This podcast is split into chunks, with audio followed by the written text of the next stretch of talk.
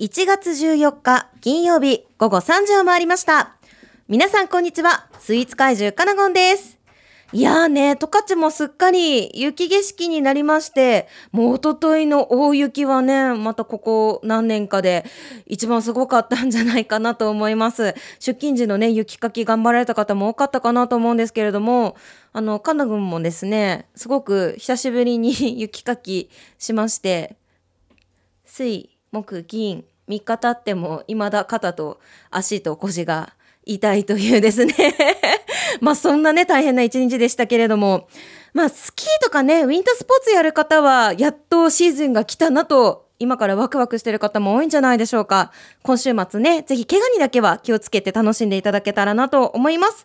それでは本日のゲストをお呼びしましょう。ゆかわさん。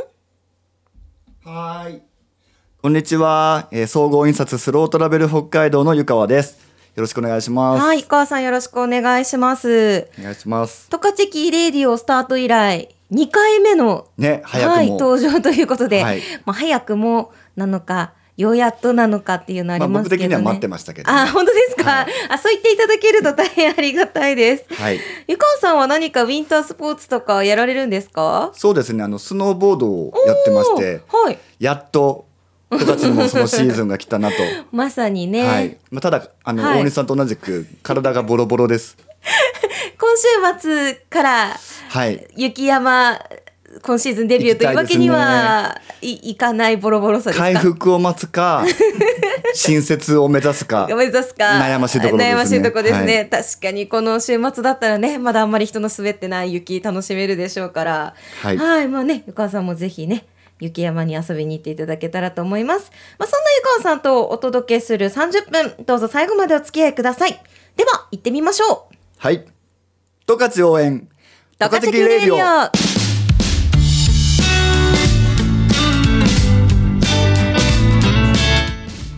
トカチキレディオは十勝の素晴らしい土地や人、物、暮らしを十勝の人たちと一緒に全力応援するプログラム思わずチェックしたくなる十勝のディープな情報をたっぷりお届けします。番組へのメッセージは fm761 アットマーク fmwing.com またはトカチェキウェブサイトのお問い合わせフォームよりお待ちしておりますこの番組は十勝を応援するメディア十勝と十勝の生活情報フリーマガジン月刊旬の提供でお送りします。月刊旬編集部の森市です私が今思うこと。それはいつも通っているお店の店員さんからいつの間にか元気をもらっていたこと。一人一人が十勝のためにできることを。月刊旬は私たちが生きる街十勝を応援します。月刊旬ハイライト。ハイライト。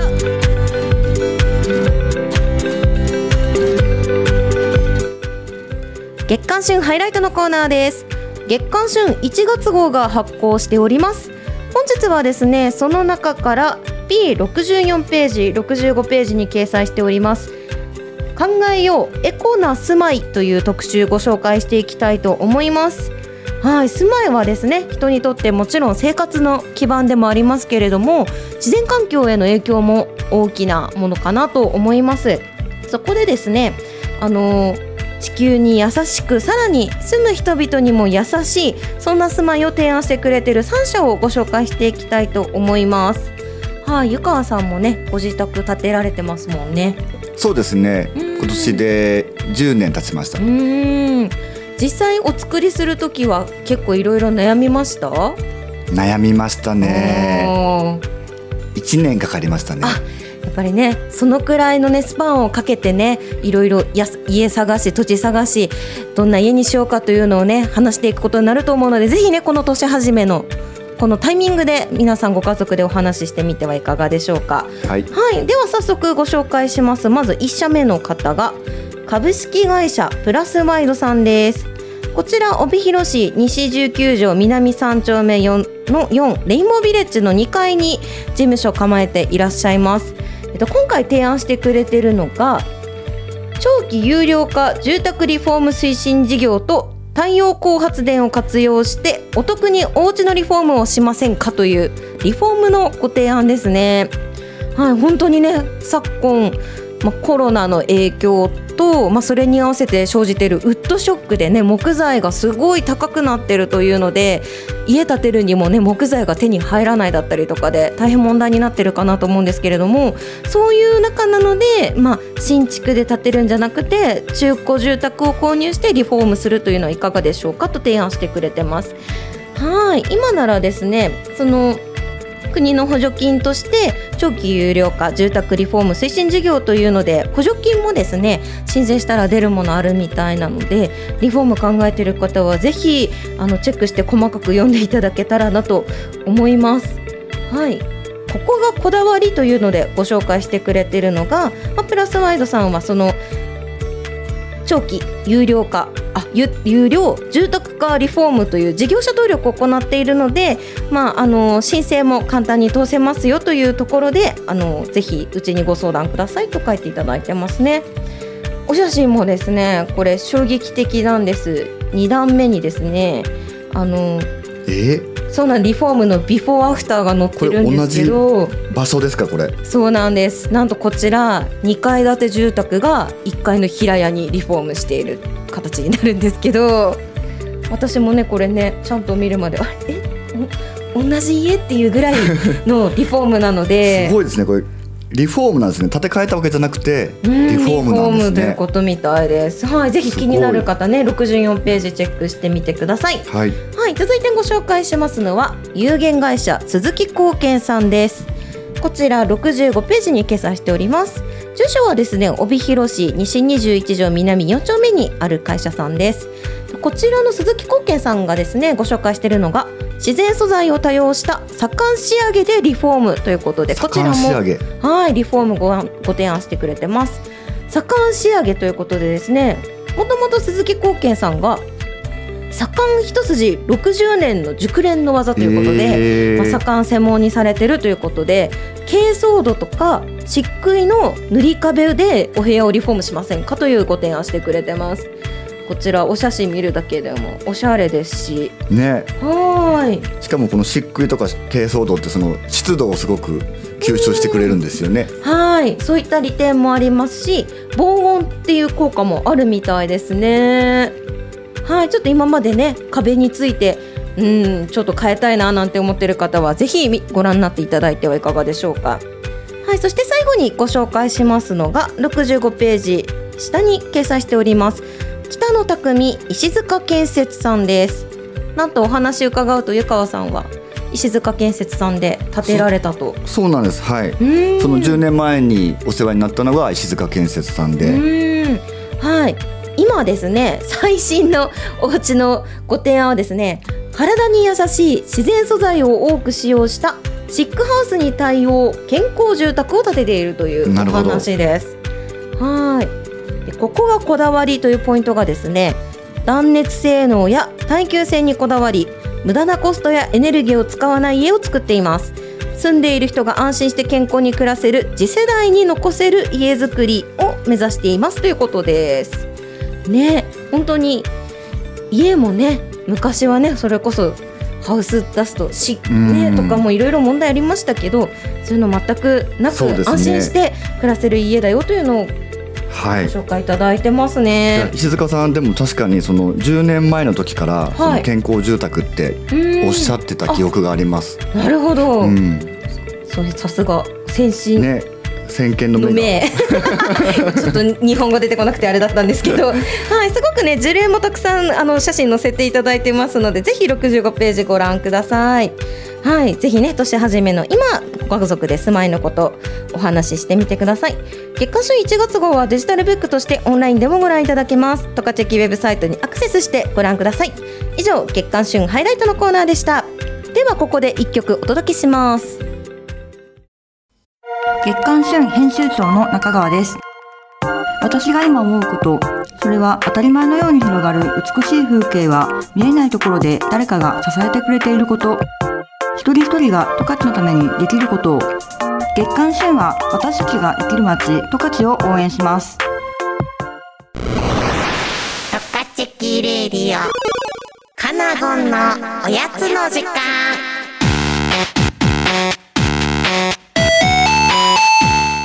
甘い甘いスイーツはどこだ？と探し回ってるスイーツ怪獣かなこんだぞ。湯川さんは大阪出身ということだが、地元のおすすめのスイーツを教えてほしいぞ。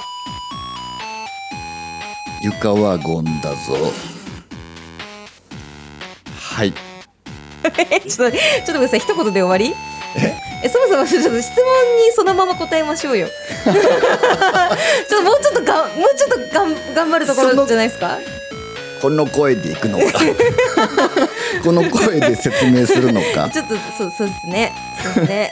ちょっとゆかわゴンはゆかわゴンという自己紹介で限界でした。あるぞゆかわさんぜひ大阪のおすすめスイーツ教えてください。はいえーとですねスイーツ和菓子なんですけど、うん。あのー松風庵松の風の庵と書いて松風庵っていうはい。和菓子の会社があって、うんそこで作ってるいちご大福。で、まあ、松風庵曰く、まあ、その辺の噂なんですけどその地域の、あのーいちご大福の発祥だと。まあ、いろんなところでそれ言われててあの諸説あるので、うん本当かどうかわからないんですが結構確かに僕が子供の頃からあって美味しいんですよ。あんこが白あんなんです、はい、白あんのい。ちご大福なんですね。そうなんです。お意外な感じできました。ぜひ。でもきっと有名なんですね、大阪でも。あの南の方の大阪では有名でなので関西空港で売ってると思います。本当ですか、うん。あ、それはチェックしやすくてありがたいです。今度はい。関空行ったら探してみます。ぜひぜひ、はい。神奈川も今度大阪行ったら買うぞ。俺の分も買ってきてね。いや、それこそこの間年末年始帰ったんか 帰ったんですから、私に買ってきてくださいよ。おすすめだよって。いや申し訳ない。申し訳ない。それどころじゃなかった。ゆかわごんめということでですね。はい。ちょっとゆかわさんおすすめの大阪スイーツのお話はこのくらいにして早速ねかなごんがご紹介したいスイーツの話いきたいと思います、はい。本日ご紹介するスイーツはですねなんと本日1月14日金曜日にですねカフェがグランドオープンしたとてっぽ工房さんのカフェメニューをご紹介したいと思います。まあねこの話を聞いた方はあれ？かなこもう行ってきたの午前中にみたいに思うかもしれないんですけれどもあのープレオープンにご招待いただきましてリスナーの皆さんよりねちょっと早くあのカフェメニューこの間いただいてきてしまいました。は実際に行って？い羨ましい。そうねゆかさんを誘わなかったね。ね。全然あのそんな情報ゼロでした僕。そうねちょっと可愛いね女子2人で食べてきました。はい。はい、あの十勝産食材にこだわった素敵なスイーツがたくさんありましたのでそちらご紹介していきたいと思います。まずはじめにご紹介するのは十勝ベリーとチーズのパフェですパフェはですねカフェメニューの中でも今回目玉の商品の一つだということなのでぜひ行かれた方はねまずパフェチェックしてみてください。こちらのあはい。すいません。パフェにチーズが入ってるんですか？そうなんです、へー。まさにねチーズケーキを食べるように楽しめるパフェだったんですけれどもなるほど。まずちょっと上からご説明していきますね。はい。まず上がですね音更町にあるル・グラシエさんのジェラートが2種類載っていますラズベリーとトカチレアチーズのジェラート。もうジェラートからチーズなんですうねん。はいその下にですね十勝加藤牧場さんのジャージーミルクを使ったジャージーミルクカスタードクリーム。そこにはですねアショロさんのいちごがたっぷり入っております。でさらにその下にとてっぽ工房オリジナルの北海道フロマージュ。次時色ファームさんのフランボワーズのジュレさらにエゾリス谷のチーズ社さんのフロマージュブランのクリーム。そして十勝産ベリーのソースとレアチーズでフィニッシュという。でだんだん早口になっていくぐらいのこのますずごいねですね。本当に層の構成が熱い。紅白歌合戦みたいなこといや本当にそうですね。ね。もうまさにチーズケーキがなんか3種類ぐらいもうそのパフェだけで味わえるぐらいのすごいな。あのボリューム感と贅沢さのあるパフェです。1210円というね、まあ、パフェとしてはちょっと高めの価格設定なんですけどこの価格にね恥じないね納得のボリュームともう中身の構成だと思います本当に食べてみていただきたいですはい、本当はね、もうちょっともう一つご紹介しようかなと思ってたんですけど、ゆかわさんの大阪スイーツで盛り上がっちゃった。それはインスタグラムの方でご紹介しておきたいと思います。はい、で、でですね、こちらの。パフェだったんですけれども、なんと1月末までの提供の予定ということで、月替わりで。メニューが変わっていくということなのでうん。こちらのね十勝ベリーとチーズのパフェが気になった方は必ずはい1月中にはい。行っていただきたいなと思います、カフェにはですねクロワッサンサンドやキッシュなど軽食メニューも軽食メニューですね噛んじゃった、軽食メニューも揃ってますのでぜひランチにもご利用ください。最新情報はとってっぽ工房さんのインスタグラムをチェックしてみてください本日ご紹介したスイーツはスイーツ怪獣カナゴンのインスタグラムの方でも詳しくご紹介してますのでぜひチェックしてください。以上カナゴンのおやつの時間でした。十勝応援メディア十勝チェキ by 月刊週十勝のお店の SNS が一気にチェックできるライブニュースや美味しいものがいっぱいのテイクアウト情報も充実。特集や連載も続々更新しています。トレードマークは黄色いメガホン。詳しくは十勝チェキで検索。知っとく？納得？ジョブトーク。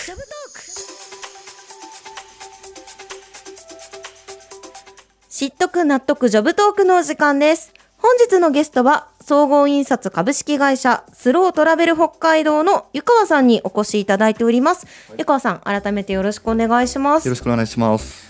こちらのスロートラベル北海道という部署はまあ北海道のツアーを造成されてるんですよね。そうですね。はい。はい。時にはツアーコンダクターとして一緒に同行したりも、やってますよ。はい、されてましたけれども、はい。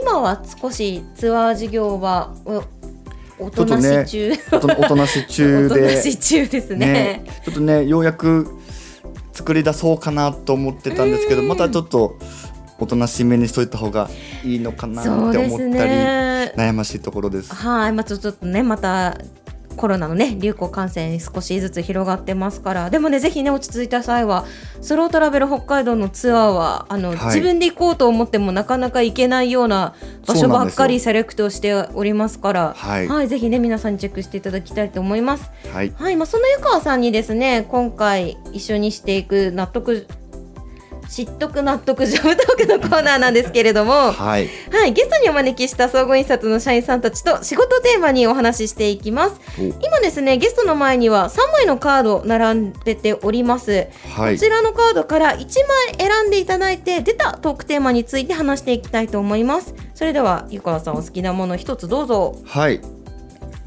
本当にありますね3枚いきますよじゃじゃんよっはい。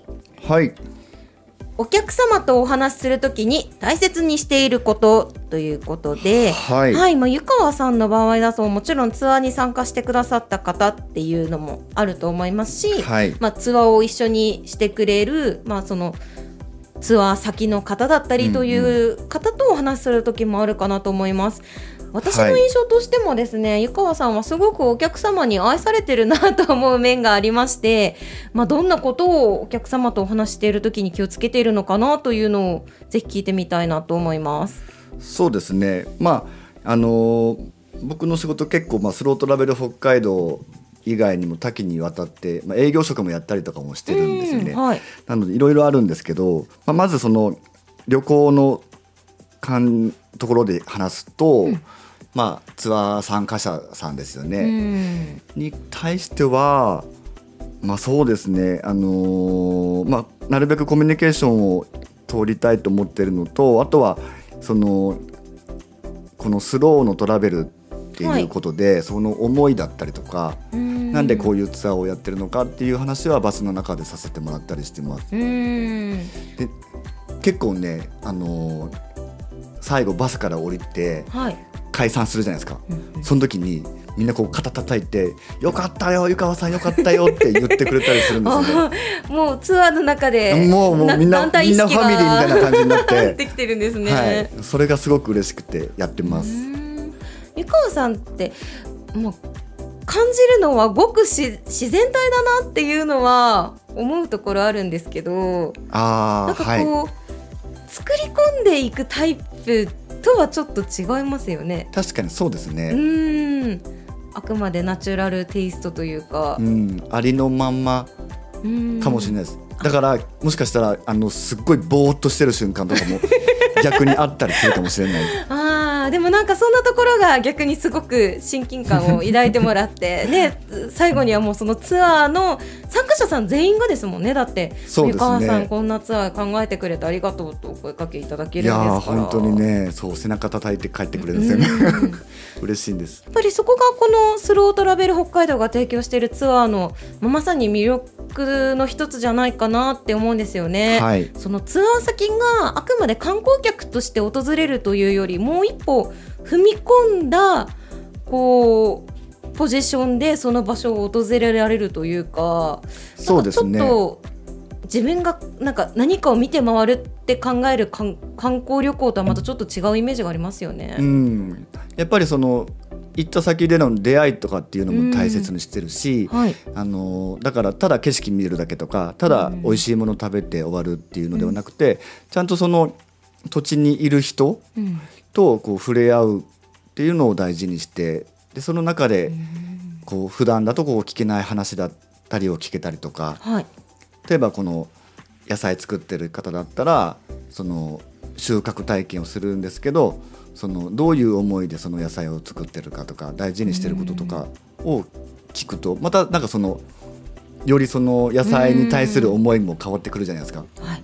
そういったことを大事にしたりあとはまあその普通こう自分でこの目的地を探す時ってはい。やっぱりある程度その知ったところというか選択肢って限られてくるかなと思うんですけど、はい。まあ、その普段だとその選択肢に上がらないようなところだけど素晴らしいものがたくさんあるよっていうところをに、まあ、バスツアーなんかでこうお連れできたら面白いなというふうに思ってます。うーんじゃあ今後もそういうポイントでツアーをいろいろ作られていくんですね。はい、いやねぜひね本当ツアーに参加する方はですねもう湯川さんというこの人となりをですね もうそれもねツアーの足場だと思って楽しんでいただきたいなとははい私はからは本当に思いますね。ありがとうございます。私もだってツアー参加した時になんかこう添乗員さんとかのことを名前まで覚えてるかっていうと決してそうじゃないのでやっぱりそこで湯川さんって声かけていただけるのはうーんあなるほどなちょっと私も見習いたいなとちょっとなんか自然体でねちょっと大切なことを伝えていくスタイルはいいいなと思います。うんはい、まあ、ちょっとねそんな湯川さんのツアーのお話なども聞いてきました。ははい。またね、ぜひね、違う機会にはまた違うトークテーマ聞かせていただけたらなと思います。そうですね。はいあのこのお客様と話す時ってその営業面とかでまた違ったはい。お話もできたりしますので、はい。また呼んでくださいね。はい、ぜひ、あの、意外とね、短いこの知っとけな特上トークのコーナーでした。はい、ゆかさん、またよろしくお願いします。ありがとうございました。はい、ありがとうございました。十勝応援十勝チレイディオ今週もトカチキレディをお聞きいただきましてありがとうございました。と、おやつの時間でご紹介したとてっぽ工房さんのカフェなんですけれども本日からグランドオープンしておりますのでぜひ皆さん足を運んでみてください。湯川さんもねぜひ1月中に行ってみてくだもうすさいぐ来ます。はい。